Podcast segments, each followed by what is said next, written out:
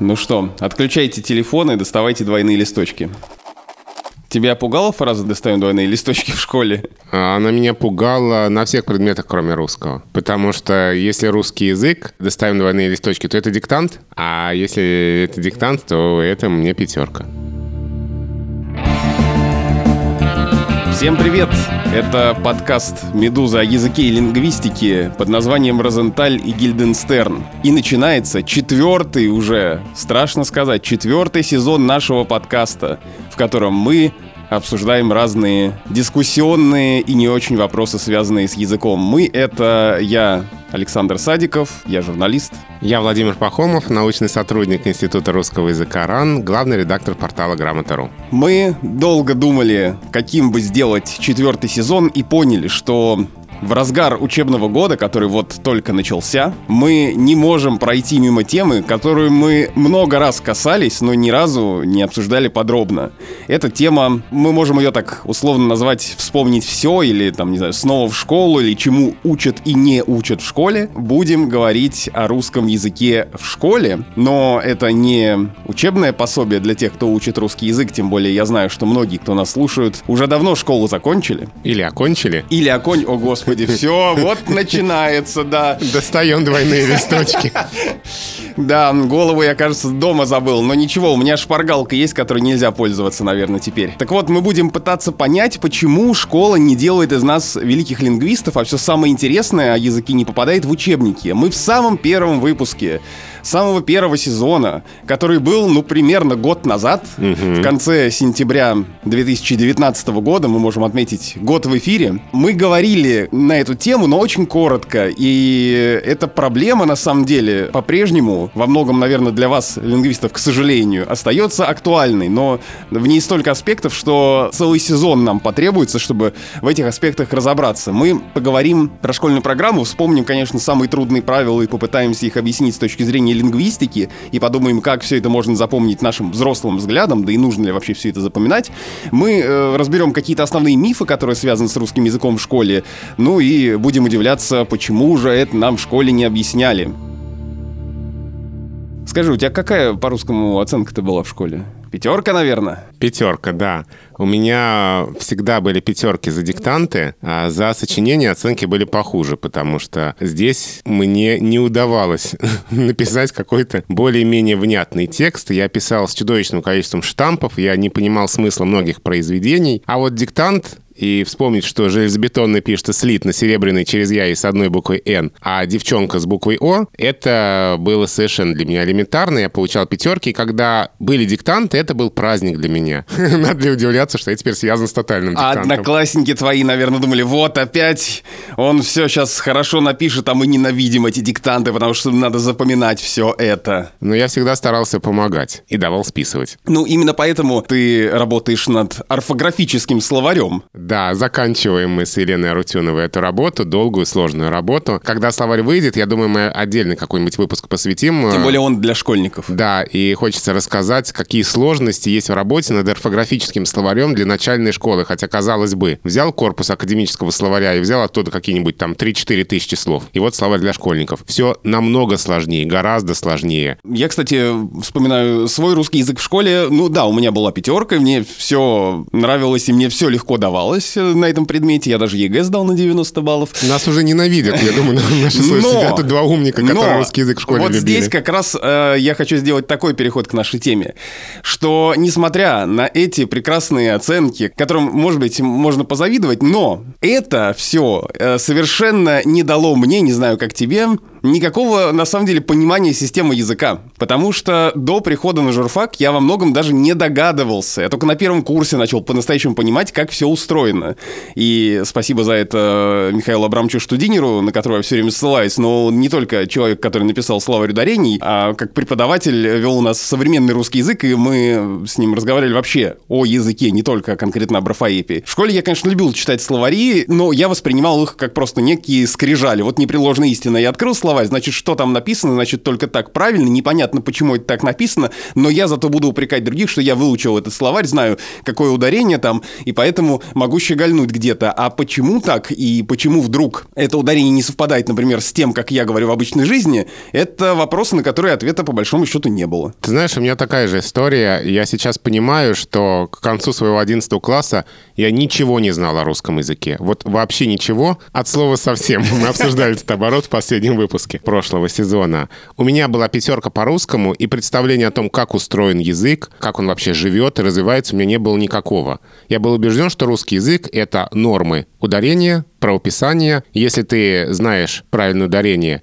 и знаешь, как пишется слово «девчонка», то ты крут. Если этого не знаешь, то ты даже и не человек. А обо всем остальном, что есть в русском языке, я даже не догадывался. Я помню, каким шоком для меня было, когда я начал уже готовиться к поступлению в ВУЗ, и я открыл справочник школьника русский язык, такая замечательная книга, и я там увидел категорию состояния, что это такая отдельная часть речи в русском языке. У меня был абсолютнейший шок. И меня поразила мысль, что в школе могли не рассказать всего о русском языке. Я ведь знаю русский язык на пятерку, значит, я знаю все о русском языке. И вот это, может быть, был первый такой холодный душ. И на самом деле понимать, как устроен русский язык, а, я стал не то, что в ВУЗе, а скорее, может быть, уже даже начиная работать на грамоте. Только, только уже с подкастом вопроса. Розентали Гильденстерн ты наконец начал понимать. Ну, кстати, категория состояния, о которой мы в одном из выпусков, я думаю, подробнее поговорим, это вот эти слова типа «надо», «пора». Они же предикативные наречия или предикативы. Много есть названий для этих слов, но все-таки в официальную систему частей речи в русском языке они не входят.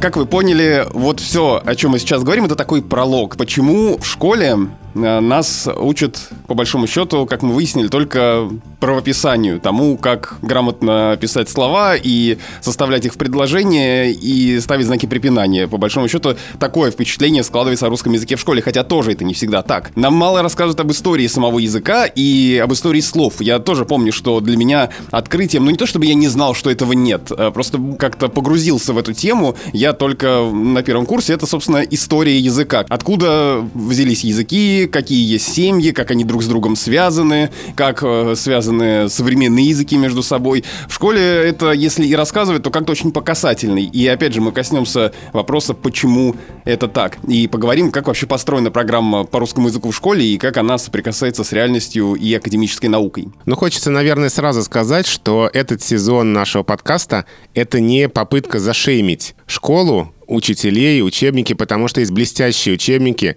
в которых в том числе об этом рассказывается, как устроен язык, почему именно так все сложилось в нашем языке. Например, э, прекрасные учебники русского языка Михаила Викторовича Панова, э, выдающегося нашего лингвиста, популяризатора науки, и, кстати, 21 сентября сегодня 100 лет со дня рождения Михаила Викторовича Панова. Обязательно отметим эту дату. Есть очень много замечательных учителей, среди моих знакомых тоже, которые дают сильно больше того, что прописано в школьной программе, которые умеют показать и рассказать, а, как на самом деле устроен язык. То есть и учебники прекрасные есть, и учителя прекрасные есть, и многим детям, наверное, везет. Но, к сожалению, все-таки в большинстве своем школа не рассказывает о русском языке так, как хотелось бы, чтобы она рассказывала. И поэтому хочется, чтобы этот сезон... Мы поговорили о том, чего не хватает в целом школьной программе по русскому языку, если мы а, берем обычную программу обычной школы, и подумать о том, что можно было бы здесь изменить. Я напоминаю, что вы можете присылать нам вопросы и комментарии на почту подкаст собакамедуза.io и даже в наше отсутствие вы писали нам письма, за что вам большое спасибо. Мы, как и в прошлом сезоне, будем в каждом эпизоде стараться отвечать на одно-два письма, а в конце сделаем большой, наверное, очень большой, учитывая количество корреспонденций, которые мы получаем, очень большой эпизод с ответами на вопросы. Интересно, как изменилось значение слова «эпизод». Вот смотри, ты сказал «очень большой эпизод». Да, а ты знаешь, нас э, в одном из писем, на которые мы не успели ответить в прошлый раз, раз э, спрашивали, почему вы говорите о подкастах эпизоды в основном, а не выпуски. Что это такое? Откуда это взялось? У меня есть предположение, честно, не выяснял этот вопрос. Мне кажется, что это калька все-таки с английского, потому что там в сериалах, э, ну и в подкастах, и в чем-то, что выходит с какой-то периодичностью, теле или радио, э, называются сезон плюс эпизод. Мы знаем сериал, сезон такой-то, эпизод такой-то. Мы не говорим выпуск. Я думаю, что это перешло и на подкасты в том числе. Скорее скорее всего, калька, да, и, может быть, до сих пор не очень привычная калька, потому что мы привыкли к тому, что в своем прямом значении эпизод — это что-то такое короткое, и вот ты сейчас сказал «очень большой эпизод». Я подумал, насколько эти слова выглядят странно друг с другом рядышком. Ну, мы можем вполне сказать, э, что этот актер, у него в этом фильме есть э, эпизод, причем довольно большой эпизод, в котором он снялся, идет, наверное, 10 минут эта сцена с ним. В таком контексте вполне, мне кажется, уместно. Ну, то есть можно говорить о том, что слово «эпизод» э, приобретает в русском языке новое значение, пока еще не отмеченное в словарях. Хотя какое-то близкое значение есть. Вот, например, большой толковый словарь, одно из значений слова «эпизод» дает часть художественного произведения, обладающая относительной самостоятельностью и завершенностью. Эпизод романа. Ну, то есть это в значении отрывок. В каком-то смысле эпизод как часть сериала или эпизод как часть сезона нашего подкаста, если мы считаем, что сезон а, это такое художественное произведение, а его часть, обладающая относительной самостоятельностью и завершенности, это один выпуск, то тогда мы можем, наверное, его назвать эпизодом, но все-таки, я думаю, это отдельное значение, которое еще ждет своей словарной фиксации. Письмо, с которого я хочу начать этот сезон, пришло к нам из Швеции, и пишет э, Марина Павлова-Кьемс, руководитель детского центра «Колокольчик» в городе Мальмё. У Марины большое письмо, я позволю себе избранные вопросы прочитать, потому что они, как мне кажется, касаются нашей сегодняшней темы. Э, к вопросу об именах. У нас был выпуск э, про склонение имен, фамилий и про название родственников. Поскольку я давно живу вне России, насколько употребительное обращение по имени-отчеству в современном русском языке? Например, в отношениях учитель-ученик, студент-преподаватель, начальник-подчиненный, коллега. Узус э, склоняется к Марина Владимировна вы или Марина вы. Сюда же, кстати, вопрос о ты и вы по отношению к коллегам или просто взрослый взрослому. Ну, как мне кажется, что по-прежнему в школе сохраняется Марья Ивановна. Большой привет Марине, я ее очень хорошо знаю. Мы встречались с ней на конференции в 2013 году в Риге, в Латвии и э, прекрасно там общались. Насчет э, имени-отчества, да, конечно, в школе это сохраняется, и в ВУЗе это сохраняется. Обращение по имени-отчеству к взрослому человеку, к старшему человеку, к учителю, к преподавателю, это по-прежнему обязательная часть нашей культуры. Если же мы говорим о бизнес-среде, о деловой речи, об общении взрослых людей, то вот здесь эта система уже в русском языке начинает разрушаться, и здесь э, вполне модным, можно сказать, явлением служит обращение по имени друг к другу, на «вы» или на «ты», как люди договорятся. Очень распространено по имени и на «вы». Нет какого-то единого правила, это система договоренности между людьми, договоренности договоренности внутри коллектива. Сейчас в современной речи далеко не всегда обращение по имени-отчеству может быть уместно. Но если мы говорим о ситуации обучения, то, конечно, это сохраняется. И еще один вопрос у Марины о грамоте.ру. Мы в детском центре часто ею пользуемся и рекомендуем нашим ученикам. В прошлом году на Международной Олимпиаде по русскому для детей билингвов мы привели грамоту в качестве источника в споре с членами жюри о том, какого рода слово «кенгуру». На что члены жюри нам ответили, что надо смотреть в словари, а не в разный интернет порталы. И действительно, на сайте грамоты трудно найти информацию о том, почему этот источник можно считать проверенным и официальным, что довольно обидно. Или это вопрос утверждения той же комиссии, о которой вы говорили в последнем выпуске третьего сезона? А на грамоте есть раздел сведений о словарях портала, и там написано, какие словари у нас опубликованы. Те словари, которые в проверке слова доступны, это электронные версии обычных печатных бумажных словарей, хороших, надежных, авторитетных. И, например, тот словарь, который первым выдается в поиске, орфографический словарь, это русский орфографический словарь Российской Академии Наук под редакцией Владимира Владимировича Лопатина и Ольги Евгеньевны Ивановой. Это же база, просто чуть более расширенные. Это результат уже дальнейшей работы лингвистов над этой базой. Информация о слове «кенгуру», которая есть на грамоте. Здесь, отвечая на этот вопрос, я бы, конечно, еще, кроме словарей грамоты, рекомендовал бы посмотреть словарь Залезняка, потому что это наш главный грамматический словарь, и именно его рекомендациям э, в первую очередь стоит верить. Но, конечно, и академический орфографический словарь, он тоже в этом смысле нормативный. Э, если мы говорим про род слова «кенгуру», то орфографический словарь у вас на грамоте дает два рода, мужской и женский. Да, потому что кенгуру может быть э, самцом и самкой, и в зависимости от этого употребляться как слово мужского или женского рода. При этом в большом толковом словаре и в русском словесном ударении только мужской род. Ну вот э, здесь, наверное, решающее слово за словарем Залезняка. Но в числе лингвистов, которые работали над созданием этого словаря, была Анталия Александровна Яськова, которая работала и в команде авторов русского орфографического словаря. Поэтому там грамматические характеристики должны совпадать. Русский язык в школе.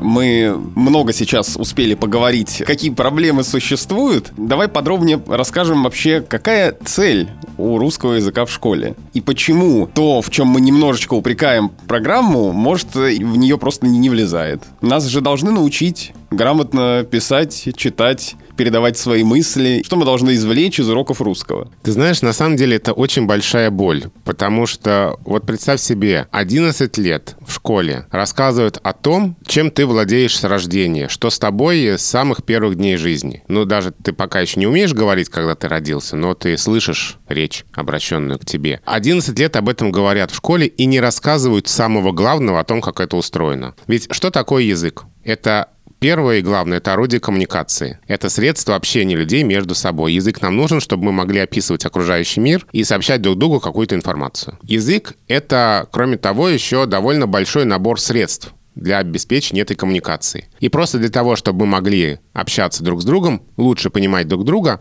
мы договариваемся, что будем считать нормальными, допустимыми, правильными какую-то часть этих средств. Бывает так, что правилен только один какой-то вариант выражения наших мыслей, а бывает так, что правильны несколько вариантов. И поскольку меняется жизнь, меняется мир, то, естественно, меняется язык. Меняется язык для того, чтобы обеспечивать в изменяющемся мире всю ту же бесперебойную коммуникацию. Вот, собственно, главные свойства языка. Он меняется, и в нем постоянно, всегда есть какое-то количество нормальных живых вариантов, разных способов выражения мыслей. И эти варианты правильны только в данный конкретный период времени. Пройдет время, изменится мир, изменится язык, будут правильны другие варианты. И получается вот важнейшее свойство языка, он меняется, и в нем есть варианты. Ни о том, ни о другом школа не дает устойчивого представления. Более того, как мне кажется, все задания, которые есть на уроках русского языка, сводятся к тому, что нужно выбрать что-то одно. И очень часто о том, что есть варианты, либо не рассказывают, либо все равно нас подталкивают к тому, чтобы был единственно верный вариант. И даже те же задания ЕГЭ, разные, особенно тестовая часть, где нужно выбрать что-нибудь, иногда вызывают вопросы, даже вот там в моем экзамене, когда я сто лет назад задавал его, я помню, что был вопрос, на который я знал ответ, что можно и так, и так. Но я понимал логику этого экзамена и понимал, что они хотят, чтобы я выбрал вот тот, который прям вот точно в всех старых словарях написан, и поэтому я его выберу. Но что есть еще один вариант, мне об этом, ну, не то, что не рассказывают, но я должен стремиться к этому единообразию. Может быть, это такое невнимание к вариантам сделано для того, чтобы все-таки школьники выучили хотя бы какую-то норму, какие-то варианты. А если мы им все время будем говорить, что можно и так, и так, так они же ничему не научатся, они всегда будут думать, что можно и так, и так. А, ну это какая-то игра тогда получается. Составители экзамена имели в виду вот этот вариант, и ты понимаешь, что они хотели, чтобы ты ответил так, и ты ответил именно так, принимая вот эти правила игры. При том, что ты прекрасно знаешь, что в настоящем русском языке можно и так, и так. Ну вот там, по-моему, был вопрос про слово творог и творог. Ну да, тогда вопрос, какое все это отношение имеет к живому языку, вот эта вот игра. И, как мне кажется, задача показать, что в каких-то случаях правильно только так, а в каких-то случаях правильно и так, и так. Ну, так устроен язык. Так действительно устроен тот самый настоящий русский язык, которым мы пользуемся. И действительно удобнее для школы, для того, чтобы учить и для того, чтобы проверять, когда только один вариант. Но ведь э, настоящий язык так не устроен. Но если мы будем допускать наличие вариантов, как же мы оценки-то ставить будем? Но вариативность есть не везде, вариативность есть не всегда. Если мы говорим, например, об орфографии, и здесь я возвращаюсь к твоему вопросу, чему учат в школе. Учат в первую очередь правилам и нормам. Правилам правописания, чуть меньше нормам языка. Язык и правописание — это разные вещи, о чем, кстати, тоже в школе недостаточно четко говорят, что язык и письмо — вещи принципиально разные. Орфография наша почти всегда безвариантна. Есть некоторое количество вариантов в орфографии, но их очень мало. Поэтому здесь, конечно, в большинстве случаев будет правильным какой-то один ответ. Далеко не всегда есть варианты там в ударении, в грамматике и прочем.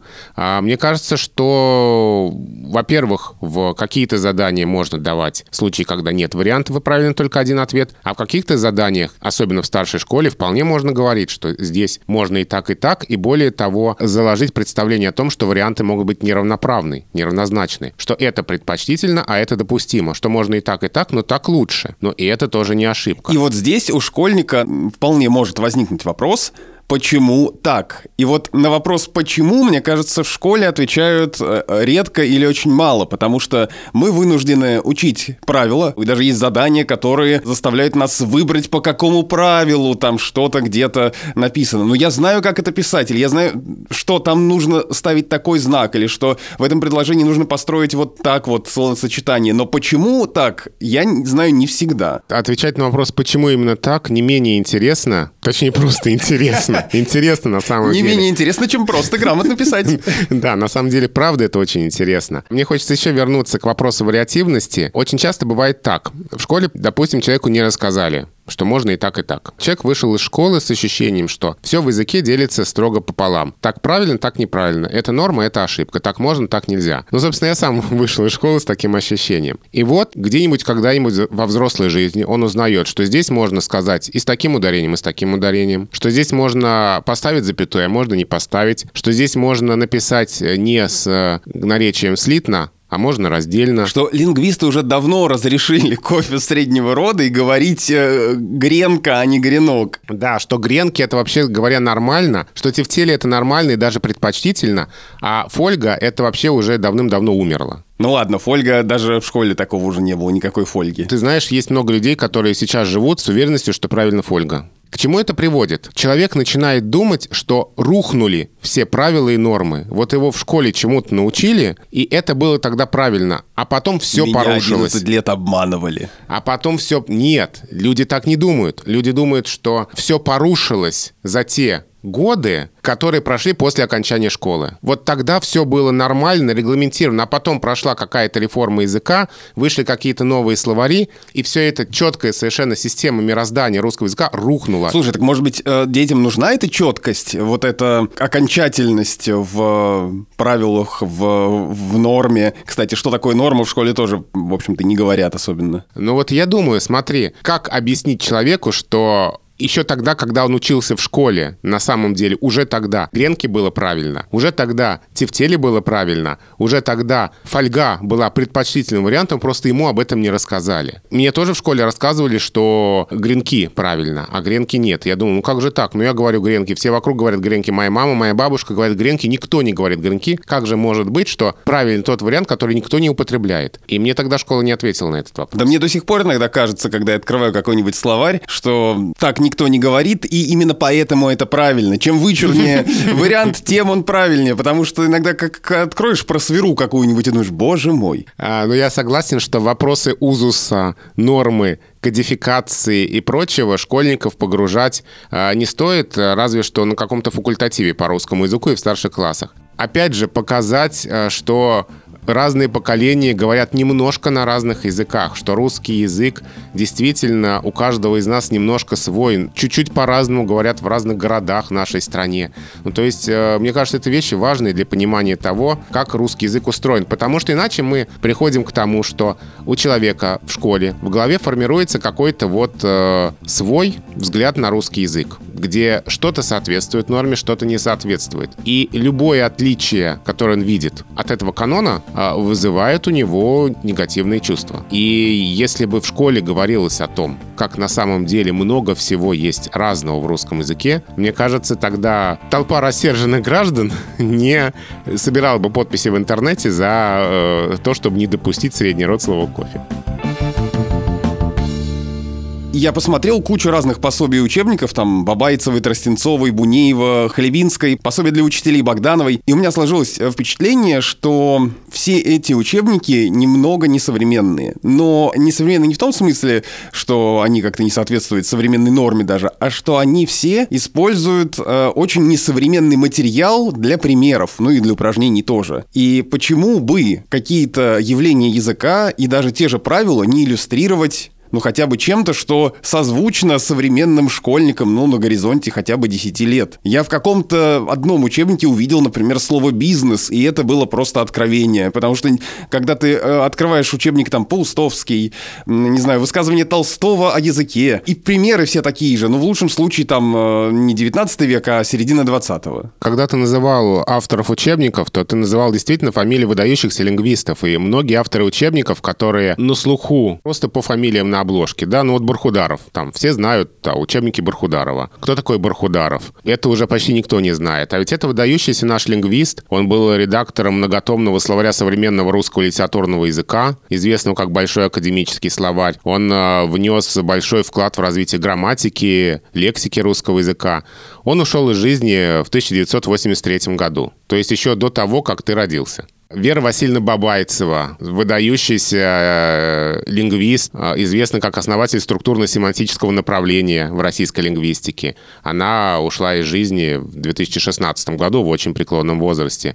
И те учебники, которые многим известны, но фактически они создавались много десятилетий назад. Они, конечно, переиздавались, э, что-то обновляется, но принципиально создание этих учебников — это а, несколько десятилетий уже прошло, и, конечно, в них многое могло устареть. Ну, то есть я вот, э, может быть, я просто плохо искал, надо поискать еще.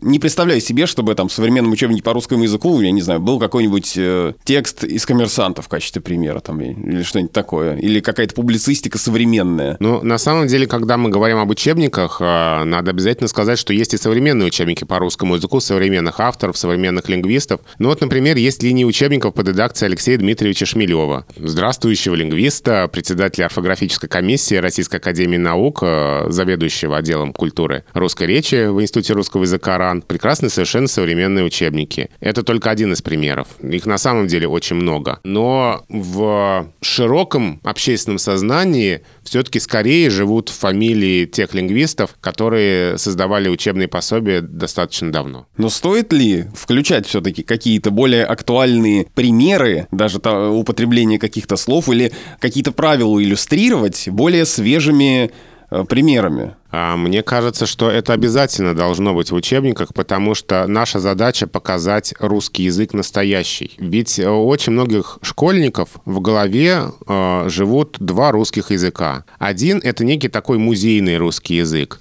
А, что-то, что висит в музее, и мы на это взираем, и ни в коем случае не прикасаемся. Ведь с чего начинается учебник по русскому языку? Вот возьмем так среднестатистический учебник по русскому языку. Со сказа о том, что русский язык — это национальное достояние. Да, я несколько предисловий таких посмотрел. Там, как правило, приводятся цитаты выдающихся лингвистов или писателей далекого прошлого о том, какой величий, великий и могучий русский язык. Да, и о том, что тот, кто глух к своему языку, глух к истории, к культуре, к своему отечеству и все такое. То есть сразу вот приходит школьник, открывает учебник, и на него вот это вываливается, что это икона, которую не смей трогать и не смей ходить своими грязными сапогами. Я не собираюсь спорить с тем, что русский язык — это национальное достояние. Русский язык э, — это то, что связывает поколение, то, что действительно хранит историю, культуру нашего отечества. Это бесспорно, но это достояние другого рода. Это не Джаконда, который висит в музее, музее, которой нельзя прийти и что-то дорисовать. Язык достояния другого рода — это такое достояние, которое меняется, и в этом его ценность. И каждый из нас, если мы представим себе эту Джаконду,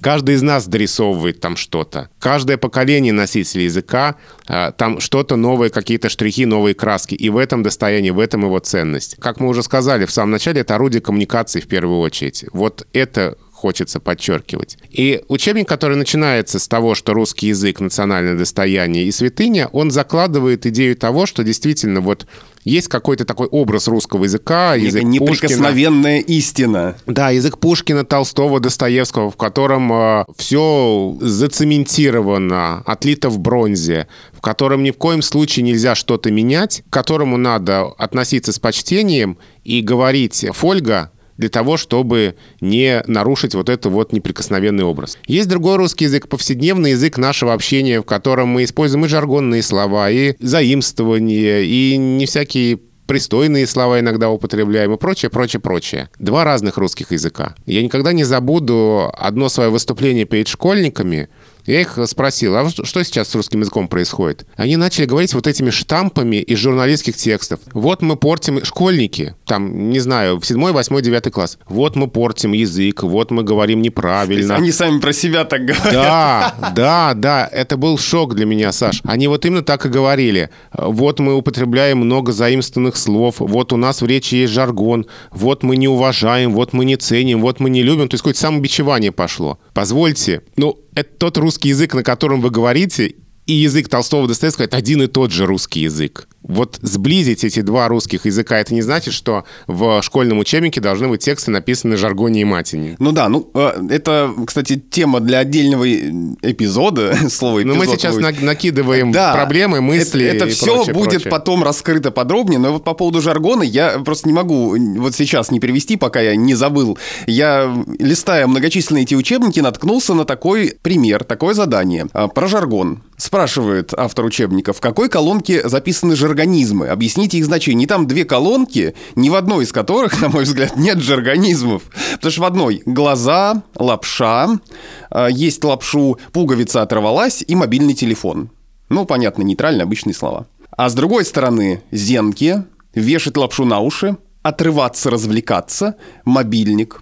Ну, разве что слово «зенки» может Вот разве что слово «зенки» и то ну вот мобильник, ну какой это жаргон? Это обычное разговорное слово, уже сейчас, в общем-то, выходящее из употребления. Вешать лапшу на уши совершенно нормальный литературный оборот, фразеологизм. Что там еще было? Отрываться в значении развлекаться. Ну вот это еще можно, да, к жаргонизму ну, отнести. Да, ну то есть нельзя сказать, что только в одной из колонок есть только жаргонизмы. И вот, э, вот эти вопросы, которые возникают к таким заданиям, наводят на мысль, что, может быть, что-то устаревает в учебниках. Нет, ну на самом деле действительно, может быть, не очень удачно сформулировано задание. А еще ведь спасибо, что есть мобильный телефон в учебнике. Но это какой-то вообще очень передовой учебник, потому что там есть инфографика, там таблицы есть какие-то, там какие-то диаграммы, и не просто задание текст, задание текст, но тоже вот попадается и такое. Ну, опять мне хочется немножко сказать несколько слов в защиту авторов учебника, потому что это, правда, невероятно трудно делать учебные тексты для школы. Вот в нашем, опять же, я это из личного опыта, а, даже не своего, а моей коллеги Елены Арутюновой в этом орфографическом словаре, над которым мы работаем, там будет раздел с правилами. Ну, где-то страниц может быть 20-30, а, много месяцев напряженной работы, чтобы сформулировать, выверить все вот эти правила, задания, упражнения, чтобы это однозначно понималось, чтобы это не противоречило друг другу, чтобы это а, было логично внутри самой системы этих правил. А это начальная школа, это всего несколько правил и не так много страниц с упражнениями. Сделать учебную книгу, целую книгу, а тем более серию учебников по русскому языку, так, чтобы это все было четко, логично, не противоречило друг другу, однозначно понималось родителями, учениками, учителями, соответствовало возрасту детей, а дети разные, в том числе в рамках одного возраста, это архисложная задача. Поэтому мы, мы очень любим находить разные противоречия, разные недостатки, разные смешные ляпы в школьных учебниках, но всегда надо помнить, что это колоссально тяжелая задача, непредставимо тяжелая. Вот никто из нас, кто с этим не работает, не может себе представить, насколько это тяжело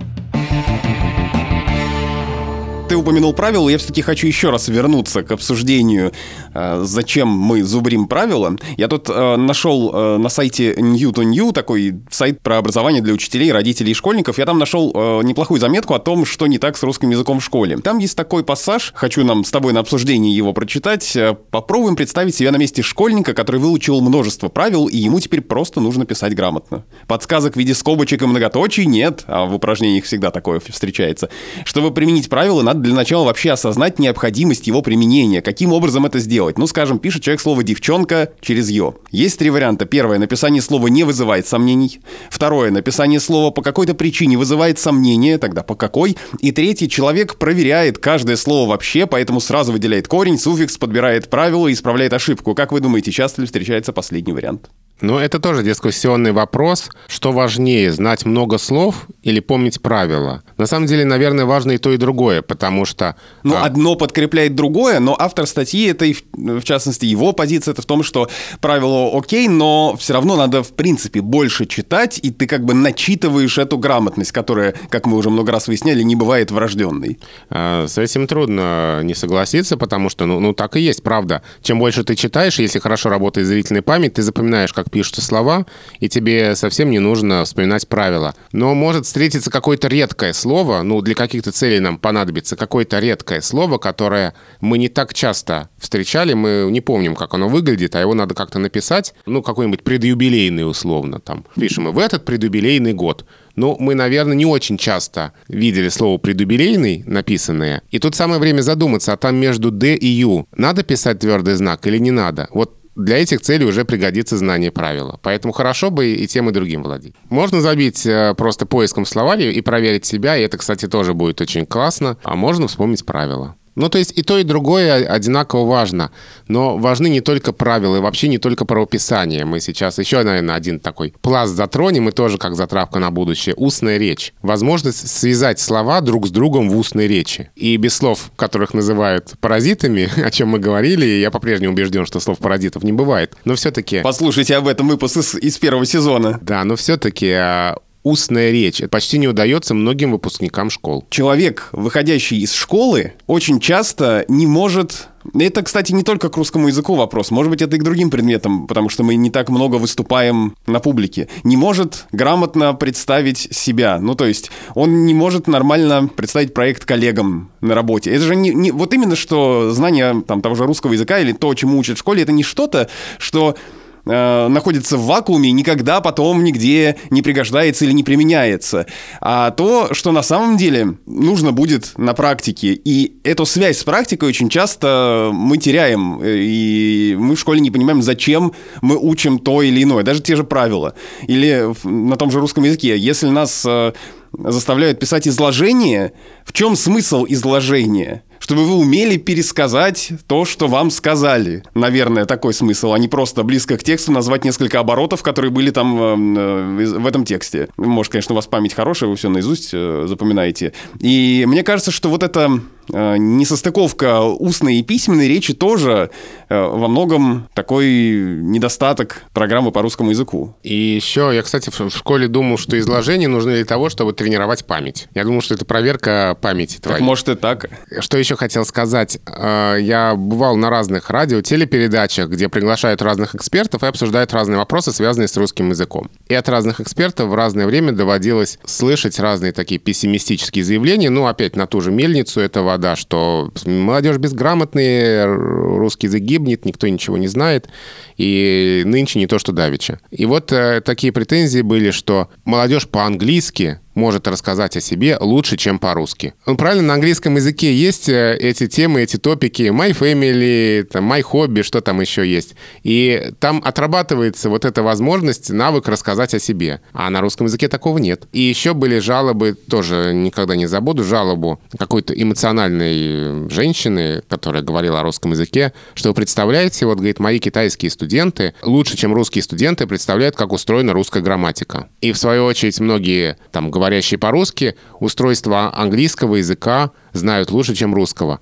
Опять же, ничего удивительного, потому что когда мы учим иностранный язык, мы учим его как систему, как систему грамматическую, как систему. А, мы начинаем гра- графика, алфавит, фонетика, грамматика. И вот эти уровни языка мы один за другим проходим. И поэтому ничего удивительного нет в том, что мы можем рассказать о том, как устроены времена, например, в английском языке, лучше, чем э, в нашем родном языке. И какие-то иностранные студенты, в свою очередь, могут рассказать об устройстве грамматической системы русского языка лучше, чем а, наши студенты, потому что чужой язык мы учим как систему, а свой язык мы как систему, к сожалению, учим далеко не всегда. Но тут еще другой вопрос возникнет тогда. Ну хорошо, если мы хотим сделать э, все таким прекрасным, и чтобы все смогли понять и устройство русского языка, и научиться говорить, и все, и куда это все впихнуть? К сожалению, действительно, всего, что знает наука о языке, не впихнешь в школьную программу, а, но ведь это нормально для любой науки. Никто не ставит задачу в школьные учебники по физике впихнуть все, что известно современным физикам. Это базовый набор, но хочется, чтобы это был базовый набор по разным областям, а, связанным с языком, чтобы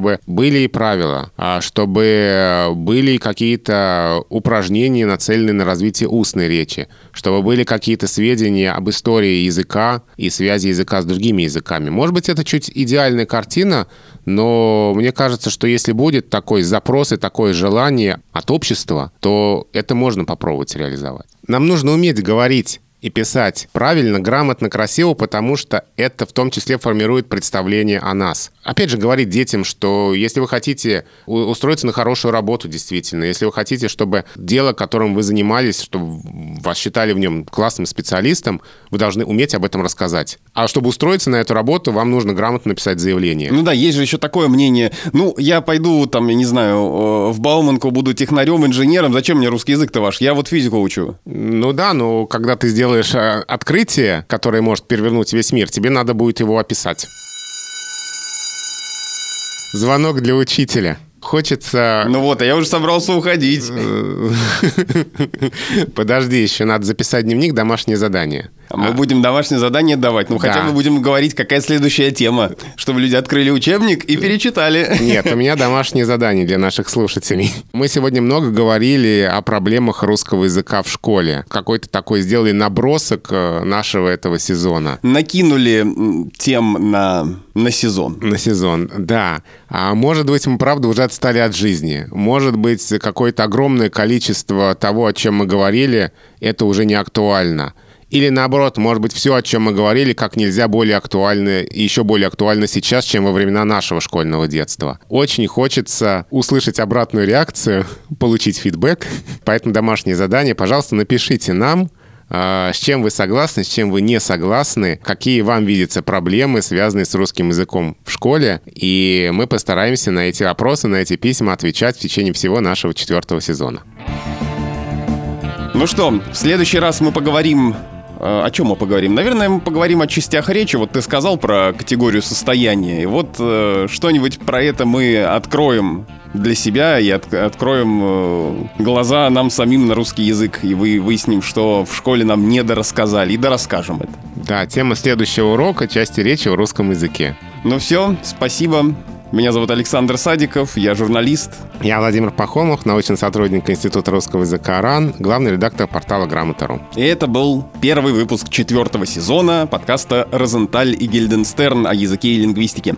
Пишите нам на почту подкаст собакамедуза.io. Ну и пока вы ждете наш следующий выпуск, вы можете послушать и другие подкасты «Медузы». Ну, во-первых, вы можете переслушать все, что мы насочиняли до этого, а там аж целых три сезона, так что если вы еще не слышали, то у вас будет возможность возможность это все послушать, но если вам Розенталь Гильденстерн надоел, или вы уже послушали все наши эпизоды, то, конечно же, включайте другие подкасты «Медузы», например, подкаст о сериалах и кино «Чего бы посмотреть» или подкаст о новостях, которые еще долго останутся важными «Что случилось?».